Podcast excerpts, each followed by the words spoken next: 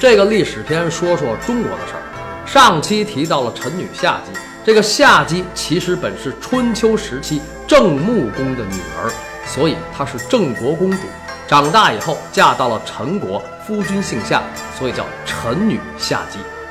这夏姬生的是杏脸桃腮，峨眉凤眼，走起路来体若春柳，步步莲花，公侯争之，莫不迷惑失意。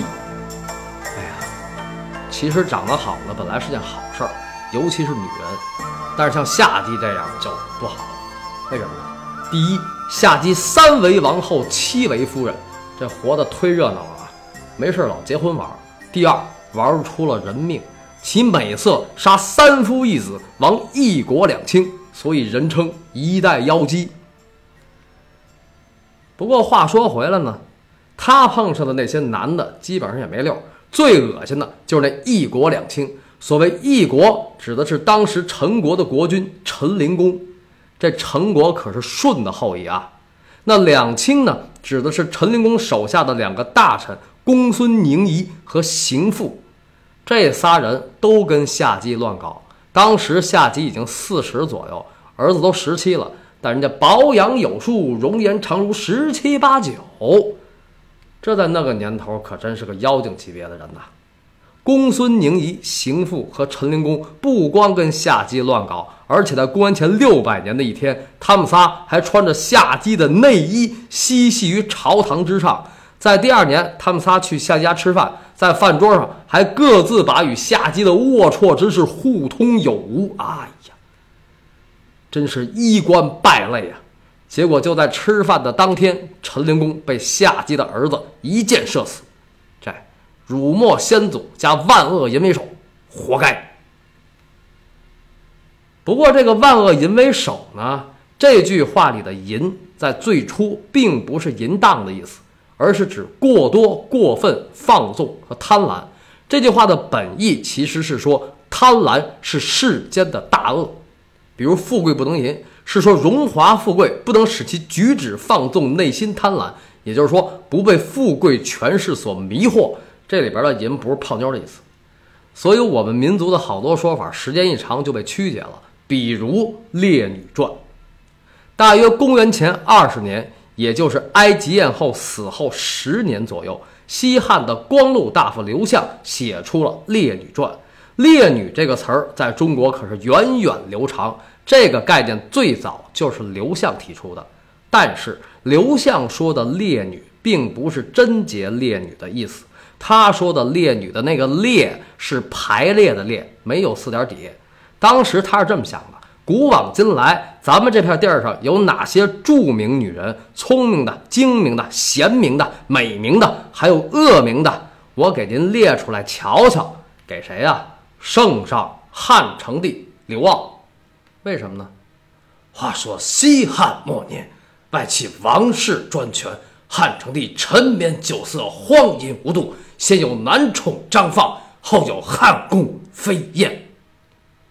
这个汉宫飞燕指的就是赵氏姐妹赵飞燕和赵合德。苏东坡说的“环肥燕瘦”，说的就是杨贵妃和赵氏姐妹里的姐姐赵飞燕。这个赵飞燕生的是腰骨纤细、柔弱无骨，跳起舞来轻盈曼妙，纤腰白柳。据说风一吹能飞了，所以她自创了一种舞叫掌上舞，就是在手心儿跳舞。这都是据说啊，正史上没有这个。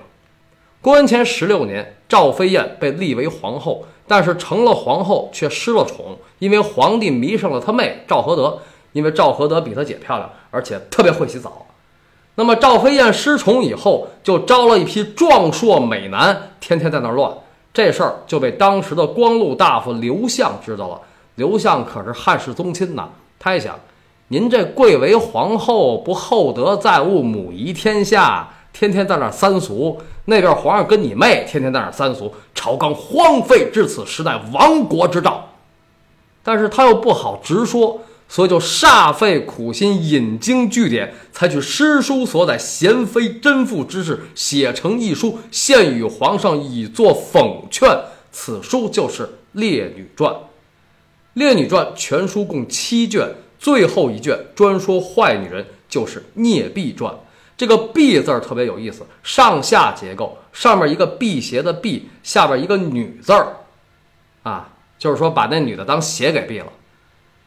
呃，其实这个“婢”字儿呢，是宠爱和宠幸的意思。所谓孽婢，就是说那种宠爱和宠幸是有祸的。比如那书里说“妲己必幸于纣”，《孽婢传》其实就是《淫妇传》，那里边就有陈女下姬。不过陈女下姬虽然是一代妖姬，但是还没有名列中国古代的四大妖姬。四大妖姬是莫喜、妲己、褒姒和骊姬。这四位都在《聂壁传》里。那么这书汉成帝看了以后怎么样呢？当时汉成帝一看，啊，很好嘛，啊，万恶淫为首，抨击假恶丑，赏。但是他看完之后该干嘛干嘛，所以最终汉成帝刘骜不光绝了后，而且还做了花下鬼。公元前七年春季一天早晨，四十五岁的刘骜正起床穿衣，突然他身体僵直，说不出话来，这就中风了啊！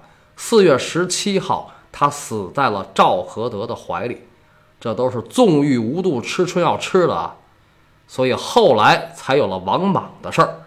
哎，西汉末年的汉家天下，汉元帝和汉成帝这爷俩就是怂爹生了个没溜的儿子。人固有一死，但汉成帝刘骜之死，狗屁不如。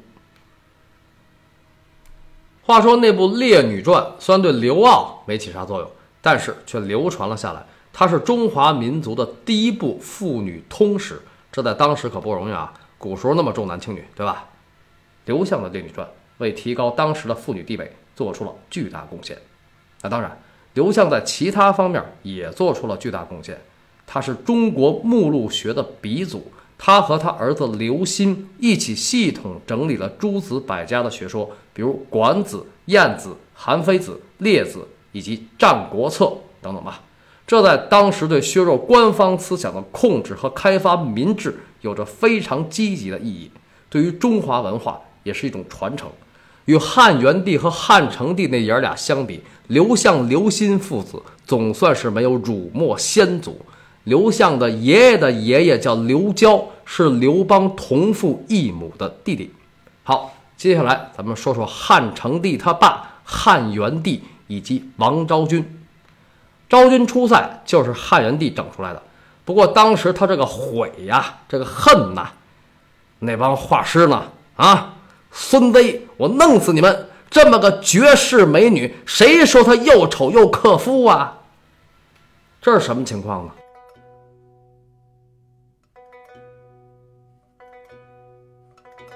王昭君按现在说来是湖北省宜昌人。公元前三十八年，她参加民女选秀入宫。啊，当然不是她非要报名啊。皇帝选秀是地方政府的任务，让你去你就得去。但是入宫之后，元帝后宫既多，不得常见，乃使画工图形，按图招幸之。那时候也没有相机和手机，皇帝要睡谁，只能是先看画像。